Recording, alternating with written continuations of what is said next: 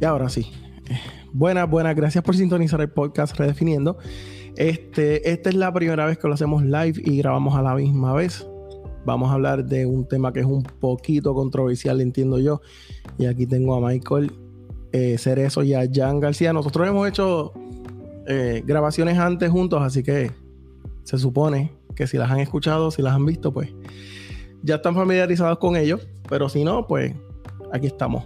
Entonces, y vamos a hablar hoy de un tema que es un poco controversial, la judaización de la iglesia y de cómo y de cómo dentro de la cultura cristiana se han estado implementando eh, cuestiones que tienen que ver con la cultura de los judíos, más allá de, o sea, no tiene que ver nada, si eres puertorriqueño, pues no tiene que ver nada con, con nosotros, sino con, con, la cultura como tal de los judíos. Así que vamos a hablar un poco de eso. Michael, no sé si quieras hablar o decir algo. Bueno, que, no, lo que vamos a compartir aquí no es este dejándole saber que están en pecado o algo así, sino que básicamente no es las cosas que vamos a hablar eh, no nos hacen más espirituales que otros o no nos hace una iglesia más relevante que otra por hacer estas prácticas que son prácticas que se consideran eh, que, ¿verdad? que se está judaizando la iglesia, pues son costumbres de los judíos. Y by the way, si alguien tiene algún comentario, alguna pregunta, algo que quisieran hablar, lo pueden escribir y nosotros vamos a vamos a, estar viendo eso también. Así que yo no sé cuántas personas han ido, por ejemplo, a, iglesias en, eh, por lo menos en donde yo estoy, donde nosotros estamos, en el área de Puerto Rico, que estoy seguro que eso también está pasando en Sudamérica y en Norteamérica, en muchos otros sitios y ven, por ejemplo, entran a la iglesia y ven cosas como el arca del pacto. Ven un arca del pacto en el altar, así, o al frente del altar. Y, es una, una, cuestión casi, casi supersticiosa, este, donde, donde literalmente piensan que eso tiene poder, o piensan que eso tiene algún tipo de, relevancia, algún tipo de, de, de, efecto, el hecho de que eso esté ahí. Pero realmente no, no, no, eso no existe. No sé, no sé si ya quería contar su experiencia también con, estas cosas. Mano, yo he visto, yo he visto, no he entrado a iglesia así, pero he visto por Facebook. He visto por Facebook, ¿verdad? Este, algunas iglesias que tienen eso presente en su culto. Y yo me quedo como que. La primera vez que yo vi eso, yo me quedé como que asombrado yo. ¿Qué rayo es eso que está ahí? Y, ¿verdad? y cuando me puse a analizar y vi lo que era, que era el arca del pacto y como que se organizaban alrededor de eso y yo me quedaba como que ellos están viviendo una revelación, qué sé yo, pasada o algo así por el estilo, como que se quedaron en una, en una forma en que Dios se manifestó en el pasado. Y es como que si ya Cristo vino y se manifestó de esa forma, ¿por qué estamos o porque hay personas que todavía se quedan anclados a eso? no sé, eso es como que mi pensar sobre esa parte, ese particular.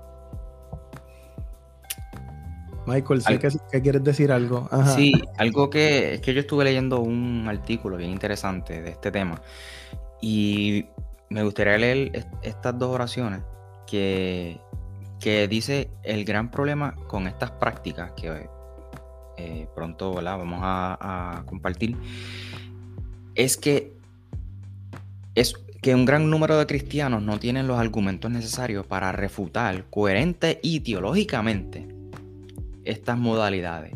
Esto surge como consecuencia de la falta de una teología concreta.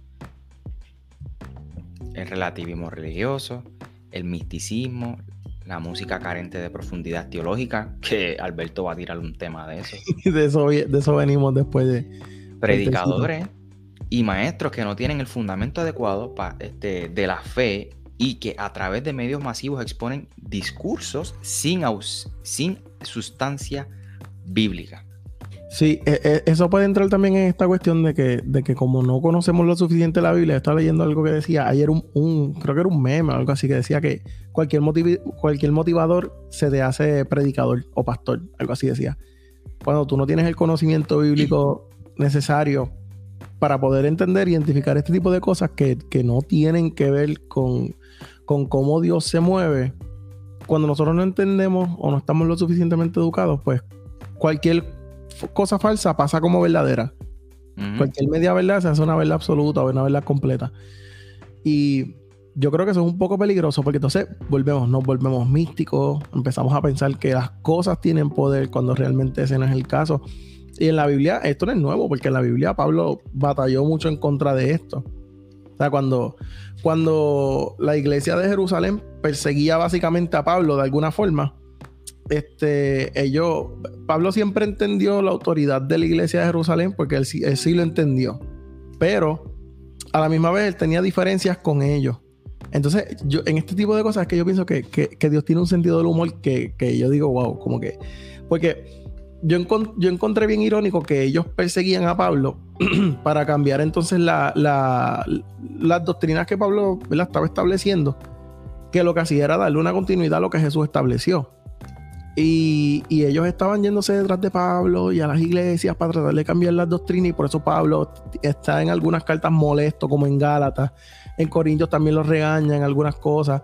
Pero entonces, lo irónico es que cuando pasa la destrucción del templo en el año 70, creo que el 70, este, todas esas personas que perseguían a Pablo terminaron dentro de las iglesias de Pablo, bajo la autoridad de Pablo. O sea que, que, yo creo que, que, tan solo saber eso, pues tú dices como que, ok, vamos entonces a estudiar qué era lo que él estaba enseñando. Y una de las cosas que él dice es que no son judíos. O sea, como que si él está hablando a los gentiles, ustedes son gentiles, no son judíos. No tienen por qué hacerlo. Él les dice, si alguien va a ser judío, soy yo. Y no lo soy. Claro. De hecho, eh, Gálatas es un ejemplo de eso. Creo que estás haciendo referencia a esa carta. Y eh, es una de las cartas donde Pablo mayormente contrarresta eh, este, el hecho de que estos judíos están tratando de judaizar o que adopten los gentiles las costumbres judías. Cuando nosotros hablamos de este tema o cuando tú traes este tema, a, colación, quizás este, la gente dirá, ah, pero ¿de qué va a hablar esta gente? Si en la iglesia cristiana no, nadie nos dice que tenemos que circuncidarnos. Eso es una de las prácticas, ¿verdad? Este, claro. Eh, de, de, los judíos. Pero vamos a ir mucho más allá. Eh, con, con, con, cosas que Alberto estaba mencionando que a veces pensamos que las cosas tienen poder, a veces pensamos que una trompeta o, un chofar, un ruido va a provocar la presencia de Dios, va a manifestar la presencia de Dios cuando la realidad es que no es así. Mira, en, yo estaba hablando con un amigo mío, de, él es del área del sur de Puerto Rico, y él me había contado que salió una iglesia en esa área que creen en la vara de Moisés. Y yo me quedé, ¿en qué? Mira. Eh, yo no sé, parece que hay una, en esa iglesia hay una vara. No sé qué iglesia es, no me interesa decir nombre. Pero. Convertir en culebra. No sé. Pero es como que, ¿de qué vale que hayan. Es como de que sacramentalizando cosas y objetos y ritos. Y es como de que. Like, ¿Cuál es el punto de darle poder a las cosas? Están, estamos creando ídolos. Eso yo creo que es el problema. poder. Yo creo que ese es el problema más grande que, el ser humano ha tenido desde el principio.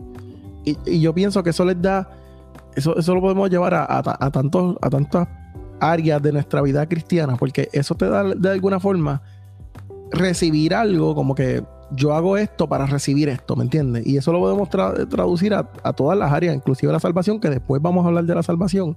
Pero eh, es esta cuestión de, yo hago esto para provocar la presencia de Dios o yo hago esto para provocar a Dios, ¿verdad? Que eso es una frase también bien común en, las iglesias.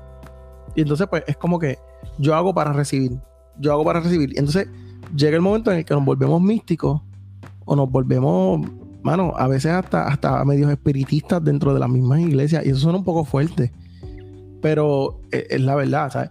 Nosotros estamos pensando que cosas que nosotros hacemos, como también hay, iglesias que yo he visto que, piensan que los mantos tienen esto, eh, iglesias donde, donde, donde hacen danzas que piensan que los colores tienen poder, los colores tienen diferencias en el ámbito espiritual, etcétera, etcétera. Hasta, mala mía que te interrumpa, Alberto, hasta en cosas bíblicas. Por ejemplo, cuando, ¿verdad? En la, en la Biblia nos dicen que cuando van a orar por los enfermos que se utiliza aceite, ¿verdad? Y, no es por utilizar el aceite en sí porque es mágico, sino se hace ¿verdad? en representación, pero no es porque el aceite tiene algún poder. Y, es como que hasta en eso hay personas que se vuelven como que, ah, si más aceite no se ora. Mira, tú oras por la persona y ya, y, que el Espíritu Santo haga y ya, Dios mío, el, aceite no tiene, no, no tiene poder. Pero lo que están diciendo, yo estuve en una iglesia que comenzaron a idolatrar un arca del pacto que pusieron un día para decorar y de, ahí me alejé. Mano, yo, yo me río, eso no da risa, ustedes me perdonan, eso no da risa. Porque es, es triste, es triste, porque lamentablemente, ok, ahora va el área un poquito más seria. Eh, lamentablemente, con este tipo de cosas, nos volvemos, como yo estaba diciendo, nos volvemos espiritistas. Y no tan solo eso, estamos Exacto, idolatrando cosas que realmente, o sea, estamos idolatrando cosas en vez de idolatrar a, Dios. Calvino lo dijo, nosotros somos una fábrica de, ídolos. de ídolos, sí. Mira, y, tú que hablaste de las danzas, eso es otra de las cosas que, que, pudiésemos mencionar, las danzas. Es otra de las cosas que pudiésemos decir que están judaizando la iglesia cristiana con las danzas. Yo no estoy diciendo que las danzas es malo, que es pecado. Este, de hecho, de la comunidad que yo vengo junto con mi esposa, habían chofales, habían danza, otras prácticas de, ¿verdad? Que, que, pudiésemos mencionar. Eh, banderas de Israel en el altar. Exacto. Este, yo, pienso en cuanto a lo de las danzas, para hacer un paréntesis rapidito, perdóname que te interrumpa. Yo pienso que, como te digo, como que una persona que, que, su expresión de adoración sea la danza, yo no lo veo. Yo antes yo tenía un problema bien serio con eso. Ahora yo no, mi problema no es tan serio con eso. Este, como, un medio o, una forma de, adorar a Dios. Como que, pues tú no cantas, pero tú danzas. Pues esa es tu forma de adorar a Dios. Pues cool, ok, fantástico. Pero entonces no me vengas a decir que tú tienes un pañuelo azul y el pañuelo azul simboliza el Espíritu Santo o yo no sé qué. Porque eso, eso realmente no es así. ¿Sabes? Aquí dice Aquí dicen, eh, la máxima manifestación espiritual y sobrenatural es que en este momento estemos vivos y yo viéndolo desde Chile. Un saludo, hermano. Saludos, Luis. Así que, este... Pero, como quiera que sea, las danzas siguen siendo una costumbre judía, no es algo de nosotros. Claro, claro. Que por eso es que, pues, cuando pensamos en este tema judaizando la fe cristiana o la iglesia cristiana, el chofal entra en escena, las banderas de Israel, la estrella de David, el candelabro, este, las danzas. Y volvemos, esto no es que hacer esto esté mal o sea pecado, pero tampoco te hace más espiritual, tampoco provoca más a Dios, tampoco te hace una mejor iglesia o una iglesia más espiritual que otra. Eh, la pregunta sería, y yo, yo creo que me voy a ir bien, este, voy a ser bien problemático con esta pregunta, pero ¿cuál es la intención real por la cual tenemos danza, un ministerio de danza, un ministerio de, de chofal dentro de la iglesia. Es, para mantener la gente haciendo algo. Exacto, exacto. Tú quitas eso y la gente no hace nada en la iglesia. Exacto. Entonces lo que queremos es retener a la gente y entretenerla haciendo algo. Esa es la realidad. Ya, aquí hay un comentario bien interesante. Una persona que está diciendo eh, que está hablando de que el aceite es un remedio casero, etcétera, etcétera. Pero algo que me llamó la atención es que dice, por si acaso Jesús era judío. Y sí, definitivamente Jesús era judío. No sé si, Michael, tú quieres hablar un poquito de, eso, porque ah, eso, es un argumento que he escuchado mucho de personas que quieren defender este tipo de prácticas, diciendo que, Jesús es judío. Si puedes anclar el, comentario, es que no, Sí, nosotros no lo vemos. O sea, Jesús, lo, que, lo que entiendo que podíamos preguntarle ahí es como que Jesús era un reformador judío o él quería que las cosas se quedaran igual. Jesús, no quería formar una religión nueva. Esa no era la intención de Jesús, ni de Pablo tampoco. Totalmente. Yo lo que pienso que Jesús hizo fue de hecho, redefinir el evangelio. Jesús era judío, Pablo era judío, y hay que entenderlos a ambos como judíos, no como puertorriqueños, no como acá en Occidente. Hay que entenderlos a ambos como judíos. Totalmente. Pero, pero yo pienso que por eso es que, que lo que Pablo habla después tiene tanto peso. Que eso es algo que yo estaba hablando también ayer. Que mucha gente eh, minimiza a Pablo y maximiza a Jesús. Que eso está bien porque Jesús es Dios. pero lo hacen con So, la... Con, Red con la Letter Theology. Ajá, con la- lo hacen con la intención de, de menospreciar lo que Pablo escribió y lo que Pablo dijo cuando realmente es una continuidad. O sea, si nosotros leemos la Biblia, la Biblia realmente es un mensaje de principio a fin. Tiene que ser una línea de pensamiento, ¿no? Así Claro, que yo- Ajá. Estoy de acuerdo con lo que tú dices. Ahora, en, en lo que no estoy de acuerdo es poner lo que Pablo dice por encima de Jesús. Yo creo que toda la Biblia, no solo Pablo, desde Génesis a Apocalipsis, yo interpreto la Biblia eh, con el lente de Cristo. Sin Cristo me, voy a ir por los panchos, pero bien duro. Yo necesito a Cristo en, en todos los libros de la Biblia. eh, porque si no, hay un problema. Sí, totalmente. Este, yo lo que me refiero es que, por ejemplo, hay personas que, que cogen y, eh, ¿cómo te explico? Mini, como te dije, minimizan a Pablo porque dicen, no, porque Pablo dijo esto, pero Jesús no era más grande y Jesús dijo esto. Pero realmente, si tú lo buscas, Pablo nunca contradijo a Jesús, ni Jesús a Pablo, ¿verdad? Lo que pasa es que hablo de Pablo porque las cartas de Pablo vinieron después. Pablo realmente lo que hace es establecer ciertas doctrinas, ¿verdad? Que Jesús, hay cosas que Pablo menciona que Jesús no las habló. Por ejemplo, este tipo de cosas de, de la judaización en las iglesias, Pablo las habló. Jesús no las habló, pero Jesús era judío, claro. Pero hay, una, hay una diferencia, hay una diferencia bien clara. Y es que Jesús vino a cumplir la ley que nosotros no podíamos cumplir. Y parte de, esa- de eso era cumplir con todos los requisitos que tenía que cumplir un judío en su tiempo. Así que por eso Jesús este, se bautizó este, con Juan. No fue porque Juan era su padre espiritual, que después de eso podemos hablar después. Pero por eso Jesús hizo todo todas las cosas que tenía que hacer un judío. Porque Jesús era judío y, Jesús vino a cumplir con todas esas leyes para que nosotros podamos tener libertad por medio de eso. ¿Me entiendes? Entonces están diciendo, a pesar de ser judíos, no imponen ninguna práctica irrelevante, solo no comer alimentos dedicados a ídolos ni fornicar. Honestamente no entendí bien eso. Entonces, ok, me están diciendo aquí que la frase de que Jesús cumplió la ley que nadie podía cumplir es incorrecta. ¿Qué ustedes piensan de eso? Bueno, Bueno, si es incorrecta, pues pues Jesús, yo creo, bueno, no, no sé. Quizás debería de, de Jorge compartir a qué ley él se refiere, porque si otra persona lo hubiese estado cumpliendo, pues Jesús no, no hubiese entrado en escena. No es necesario, exacto, no es necesario. Si nosotros pudiéramos hubiéramos podido cumplir las 613 leyes, entonces pues nunca hubieran dicho, pues, no hay injusto ni uno solo. Entonces hubieran dicho, pues sí, hay justo, ¿verdad? Ahora, nue- nuestra, nuestra justificación, que ese, ese es el punto del Evangelio, ese es el punto central del Evangelio, es que nuestra justificación, el cumplimiento, es Jesús. Por lo tanto, nosotros por medio de Jesús somos entonces encontrados justos. Y ahí es que entonces tenemos el, el acceso al Padre. Claro. Y, y de hecho, eso, eso va hasta más lejos. Hay, hay dos tipos de. eh, no me acuerdo ahora mismo bien de la terminología, pero está la sustitución penal y está la sustitución eh, expiatoria, creo que es. Una de ellas habla de que Jesús tomó tu lugar. La otra de ella, que es la expiatoria, entiendo que es. Esa es la penal. La expiatoria es. Este. La expiatoria es que Jesús. Que, que Jesús cumplió un lugar que nosotros no podíamos cumplir. Jesús tomó un lugar que solamente él podía tomar. Esa es la que. Y, y- y básicamente, si tú hubieras puesto a la, a la humanidad entera y lo hubieras crucificado entera, no hubiera sido suficiente para saciar la justicia de Dios. Yo creo eso.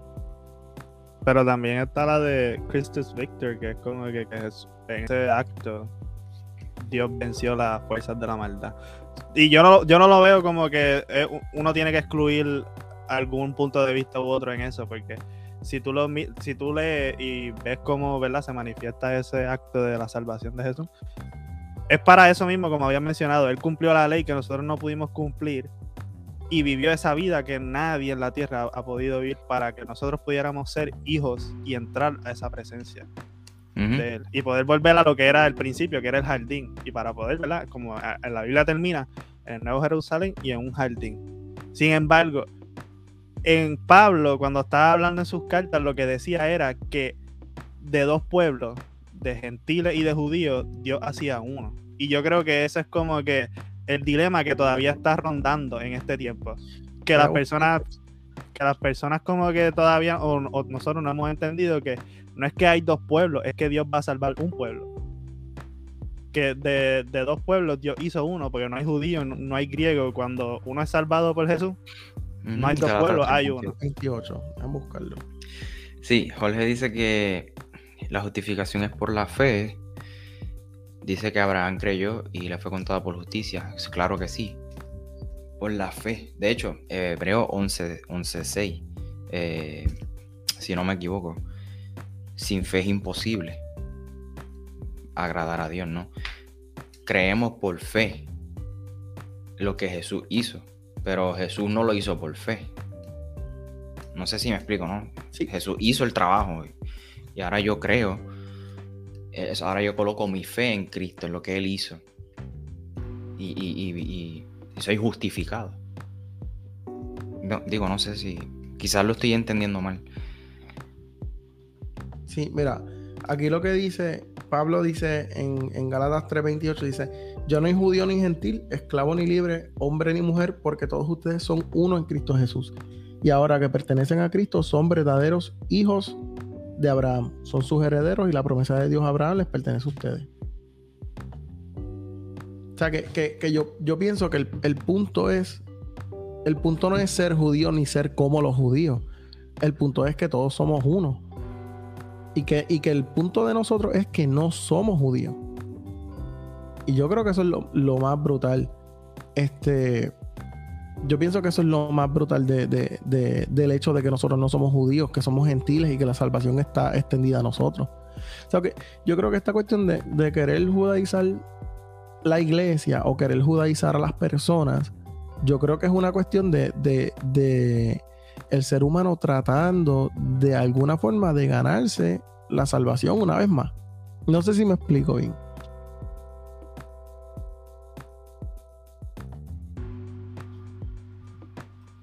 No sé si ustedes tienen algo que decir en cuanto a eso. Me candila aquí con un comentario. yo también, yo también. Problemático aquí, un comentario problemático, problemático. no sé, no, ¿verdad? Este, te iba a preguntar, Alberto, esos, esos comentarios que son de temas un poco más tangentes. Si no, si no nos desviamos mucho, podemos tocarlo rápido y volvemos rápido para el tema. Pero, pero sí, eso está. Es, que eh, yo entiendo que nos vamos a desviar mucho. Sí, pero, pero no sé si, ¿verdad? Este. Bueno, voy a decir algo. el, otra cosita era, este, y perdóname, Alberto, hacer la pregunta de nuevo para cacharte, porque es que leí ese comentario y no te presté atención, de Luis Pizarro. Pero algo que quería decir, este, está bastante larguito el comentario, pero algo que quería añadir de cómo podemos saber que estamos judaizando a la iglesia es por el simple hecho de llamar altar a la plataforma. Te fuiste. Estamos en el altar. ¿Por qué? Porque en un altar tú lo que vas a hacer es un sacrificio. Sí, yo voy a hacer un sacrificio de alabanza. Sí, pero es que tú no entiendes, brother. El altar, caballote. Eh, yo creo que ni siquiera Jesús. Es que yo creo que el altar, hermano, de cierta manera te aleja de la gente. No sé. Y Jesús estaba con la gente. Primero. Y, segundo, lo que acabo de decir, que el concepto de altar es para hacer un sacrificio. Sí. Que viene de los judíos también. No, y si nosotros tenemos, si nosotros tenemos un, cristianismo eh, basado en lo que, en lo que explica la, Es, que, es que Pablo es el más que toca estos temas. Hay que citarlo obligado porque Pablo es el más que toca estos temas. Este, y, la verdad es que en, en, eso, en esos lugares, eh, se o sea, en las cartas paulinas se menciona, eh, no me acuerdo cuál exactamente, pero él menciona que el altar somos nosotros. Que realmente está, o sea, tenemos, o sea, el altar es nuestro corazón. Y lo menciona también en, Romanos, también se menciona. Romanos, que, es uno de mis libros favoritos. favoritos. Este, entonces, están diciendo aquí, Larry está diciendo, el dilema de Galatas está dirigido a Santiago, el hermano de Jesús, que entendió que era necesaria la circuncisión. Para Pablo el Evangelio era todos, e incluye a los gentiles, por eso se escribe a los Gálatas. Y, también a Pedro. Pablo sí. es hipócrita a Pedro. Sí, Pablo y Pedro. En los, hechos, en los hechos ellos se enjedaron bien enjedados. le dice, decidete ya, chico, deja de estar Sí, porque Pedro, Pedro le gustaba, era como que medio anfibio. Con uno él le gustaba hacer unas cosas y con otro era, se portaba diferente. Pedro era bien problemático. Pedro era tibio, era tibio, en dos aguas. Sí, entonces aquí está diciendo Jorge, Zacarías y Elizabeth, ambos eran justos ante Dios, observando irreprochablemente todos los mandamientos y ordenanzas de la Torah de Dios la frase de que nadie que puede cumplir los mandamientos, él sigue diciendo que las 613 leyes habían que cumplirlas todas. O sea, que es como que una necesidad del ser humano para, cumplir las leyes. Ok, pero es que... Ok, pero, pero en, ese caso, yo en el Antiguo Testamento, te voy a ser bien honesto, para ser vulnerable, creo que las debilidades son lo que, es lo que, lo que nos conecta con la gente. En el Antiguo Testamento yo no soy muy fuerte. Pero digamos que ah, hubieron personas que cumplían con esas 613 leyes. ¿Por esto, ¿Por qué los sacerdotes tenían que ir todos los años a hacer un sacrificio por el pueblo? Porque no era suficiente. Cristo es el único. Cristo fue el único y el definitivo sacrificio. Y por eso colocamos nuestra fe en, ese sacrificio. por eso somos justificados por medio de Cristo, porque Él es el, el él es el, último sacrificio. Después de Cristo, ya no hay que hacer más sacrificios. O sea, ya. Mm, o sea, él, es el primero. No hay que tener arcas de pacto, no hay que tener manto de unción. Y no más que eso. Tú mencionaste los sacerdotes y sabemos que Jesús entró al templo a virar mesa porque sabían, Jesús sabía que ahí había un sistema corrupto religioso que estaba explotando a las personas que iban a hacer su sacrificio para Dios y que las personas religiosas tomaban a las personas este, como que les, sacaban la vida por medio de ese sistema que ellos crearon ahí vendiéndole los mismos sacrificios y ah no, tienes que usar este, X y cosas como que Jesús mismo también vino a salvar en ese sentido a las personas oprimidas por ese sistema.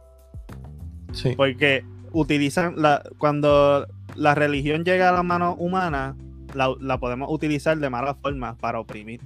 Y eso era lo que se veía en ese tiempo y quizás eh, todavía se puede estar viendo cuando se añaden cosas a lo que es el Evangelio de Dios, que lo que hace es libertad y cuando se le añaden cosas, lo que estamos encadenando a las personas. Cuando, se le, cuando se le añade cosas al Evangelio, en vez de liberar, lo que hace es encadenar. Totalmente. Y cito a Cristo, todo el que esté cargado y cansado, eh, venga a mí, lleve mi, mi yugo, mi yugo es liviano ligeras mi carga, yo le daré descanso. ¿A qué se refiere? No al que salió de Begel King de trabajar ocho horas. Eso se refiere al yugo que era eh, las enseñanzas. Eh, las enseñanzas de, de, de los fariseos, de los escribas, eran tan pesadas para la gente que estaban cansados. Y Jesús le dice, mis enseñanzas son más livianas. O sea, son, son más fáciles de llevar. Y, y allá en lo que está diciendo, mira, cuando le seguimos añadiendo cosas, eh, ¿cómo es la palabra? Comenzamos a sacrament... sacramentizar. Ajá. Eh, le estamos poniendo cargas a la gente. Y ya deja de ser evangelio completamente. Claro. Y Cristo vino a darnos descanso. Claro. yo, yo por lo menos eh, sigo, sigo pensando que Jesús resumió la ley en dos. Ama a tu Dios sobre todas las cosas, con toda tu mente, con toda tu alma y con todas tus fuerzas. Y ama a tu prójimo como a ti mismo. Yo creo firmemente que las 613 leyes no son necesarias. Yo no creo que sea necesario eh, bueno, es que si entramos en todas esas leyes, hay unas leyes que son hasta, que uno dice que no hacen ni sentido. Tú sabes, obviamente para ese tiempo sí, pero para nosotros, en, nuestro contexto sociocultural y este momento histórico que nosotros estamos viviendo, la verdad, la verdad es que no, es necesario, aparte de que, de que Cristo, Cristo es el cumplimiento. Nosotros somos justos por medio de Él, nosotros no, Dios nos ve como que nosotros cumplimos por Él, a través de Él, por medio de Él.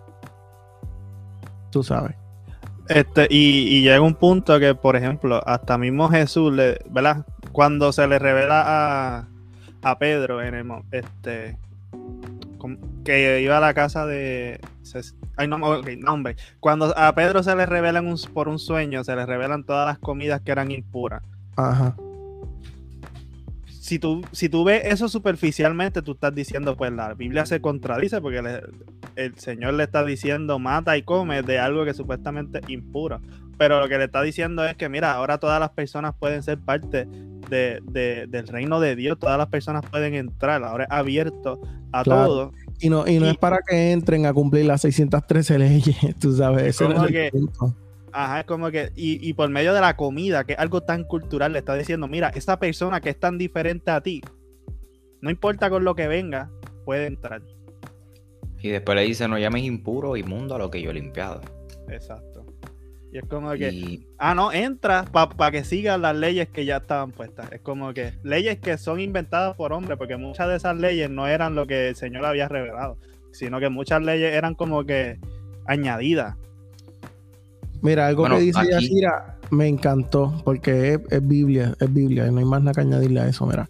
Dice, yo no tomo la gracia de Dios como algo sin sentido, pues si cumplir la ley pudiera hacernos justos ante Dios, entonces no habría sido necesario que Cristo muriera.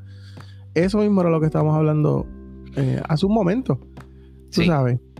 Jorge dice, Alberto, el examen no se puede pasar viviendo y estudiando del resumen, pero Jesús dijo, toda la ley toda la ley, toda la ley depende de estos dos. Si tú amas a Dios y amas a tu prójimo, por consiguiente, el resultado va a ser cumplir toda la ley. totalmente, totalmente, porque el punto no eran las exigencias, el resto de las exigencias que habían. El punto era la sana, o sea, la, convivencia. Ahí cuando nosotros vamos para atrás a la historia de Sodoma y Gomorra, por ejemplo, esa fue precisamente la razón por la que ellos fueron destruidos. A ver, y entonces si, si la gracia de Dios es suficiente y si, y si el sacrificio de Dios es suficiente, ¿por qué entonces hay que cumplir 613 leyes? O sea, porque entonces, si tú, si tú necesitas agradar a Dios a, a través de esas leyes, entonces Jesús no es necesario. Diciéndole a Jesús, tú no fuiste suficiente. Fíjate de eso. ¿Entiendes? Entonces, una vez más está el ser humano buscando, buscando cómo salvarse a sí mismo o cómo ganarse la salvación. Entonces, ese, es el, ese es el problema. Y es lo que ha tratado de hacer la religión todo desde sus inicios. Es lo que ha tratado siempre de hacer la religión. Por eso es que el cristianismo se diferencia de todas las demás religiones. Que sí, el cristianismo es una religión, by the way. Eh, sí. porque es que ahora Cristo no es religión. una relación. Michael, me estás confundiendo. Dicen, dicen que Jesús no es religión. Dicen que Jesús no es religión. De hecho, yo lo decía. Jesús, Jesus is not religion pero el cristianismo es una religión. Pero lo que nos diferencia, lo que nos diferencia de otras religiones es precisamente eso, de que yo no tengo que hacer nada para, porque ya Él lo hizo todo por mí.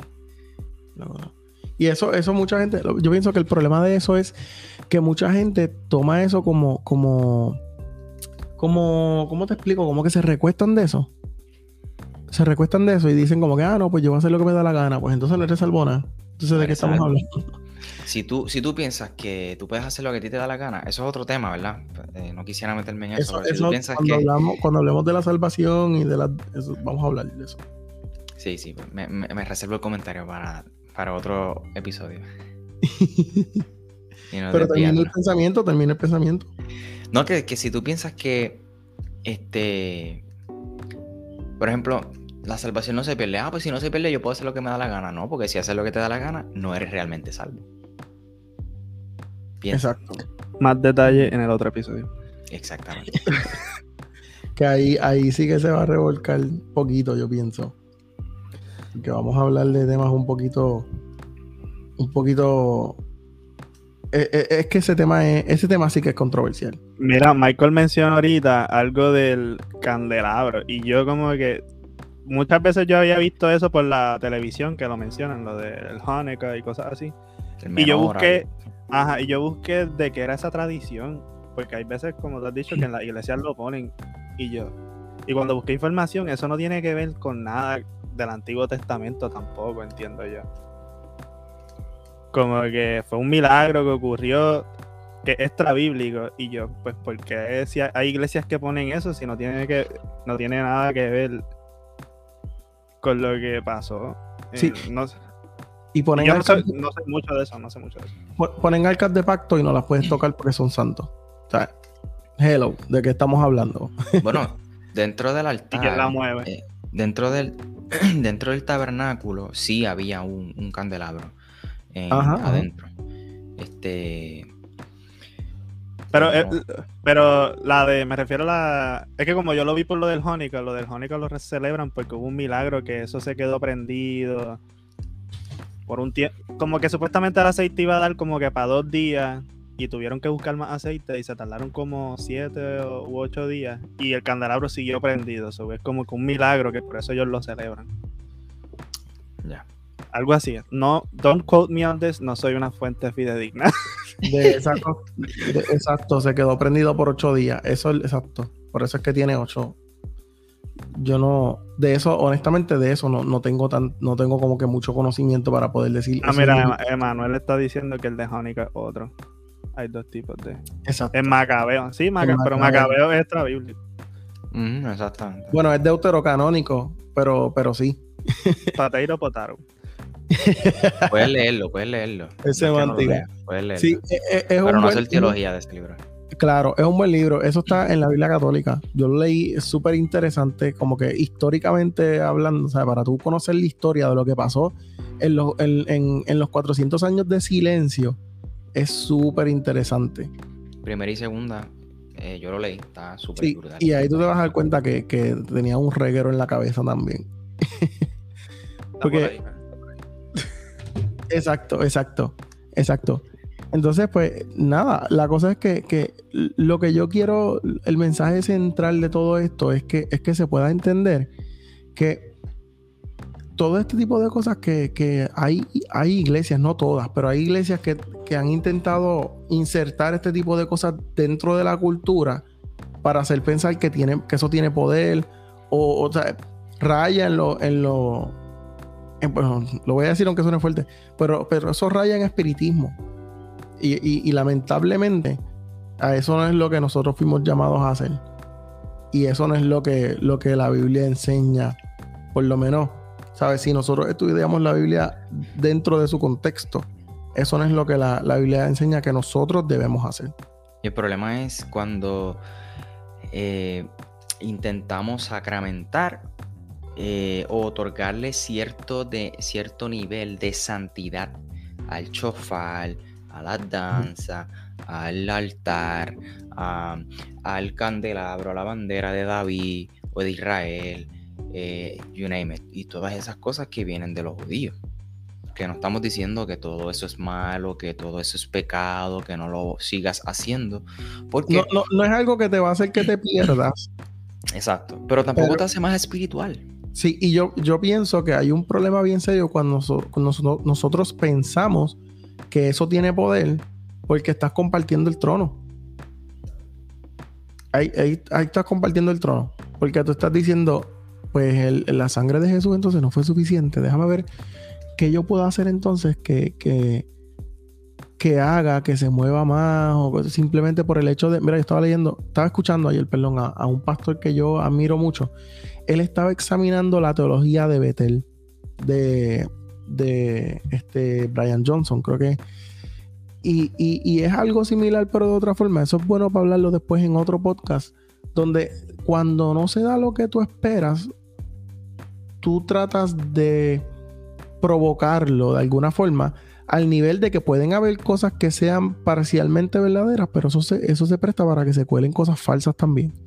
Y entonces, pues ahí, entonces es un poco peligroso. Ahí es donde entonces entran las contradicciones, ahí es donde entonces entra el hecho de que hay personas que, que, como te digo, se da para ciertas manipulaciones y ciertas narrativas que no necesariamente son cosas que están pasando de verdad. Entonces, ah, mira, otra cosa que se practica mucho son las jerarquías espirituales. Luis. Ay, mi madre. No te metas ahí, chico. No te metas ahí, por favor. Y mira, Shirley dice que es como si hubiese un mover más profético. Así era. Sí, ahora, ahora, ahora en la iglesia eres diácono, eh, maestro, pastor, apóstol, querubín y sigue subiendo por abajo, voy para arriba. es, lamentable, lamentable. Aunque, aunque estoy viendo, también como mismo uno señala lo malo, también hay que señalar lo bueno. Estoy viendo este, pastores, estoy viendo eh, líderes que están retractándose de, de, una teología mal construida y están dándose cuenta quizás de errores, no todos. Hay unos que están entrando en errores más fuertes, pero hay otros que están dando para atrás. Y pues por lo menos eso me da algún tipo de esperanza de que nos estamos entonces dando cuenta de, de muchas cosas, ¿verdad? Que, que, no son bíblicas, por ponerlo de, alguna forma un poquito más suavecita. Pero en síntesis, es evidente que todas estas cosas que hemos hablado, eh, muchas iglesias las han eh, adoptado, ¿no? De hecho, yo recién decía al principio que yo vengo de una iglesia, de una comunidad en donde hacían todas estas cosas. De hecho, mi esposa danzaba yo ah, en, varias ocasiones danzaba con ella, aunque yo lo que tengo por pie son dos varillas, pero, pero lo intentaba. Yo intentaba danzar, mi esposa eh, danza desde, desde bien nena. Mi esposa estuvo 25 años danzando en, la iglesia. O sea, no estamos diciendo que esto está mal. Lo que estamos diciendo es que eso no te hace más santo o más especial. De hecho, yo creo que, como mencioné al principio, yo creo que eh, muchas de las iglesias han adoptado estas cosas como ministerios para mantener una participación activa de la gente. Sí, sí. Pues el, problema de, eso está en lo que tú en lo que dijiste ahorita. Que, el problema es que, la gente quiere danzar en lugar de estudiar la Biblia. Exacto. Exacto.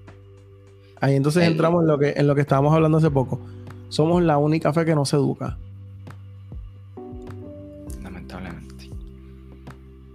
Y, eso, nosotros estamos viendo los frutos de eso ahora.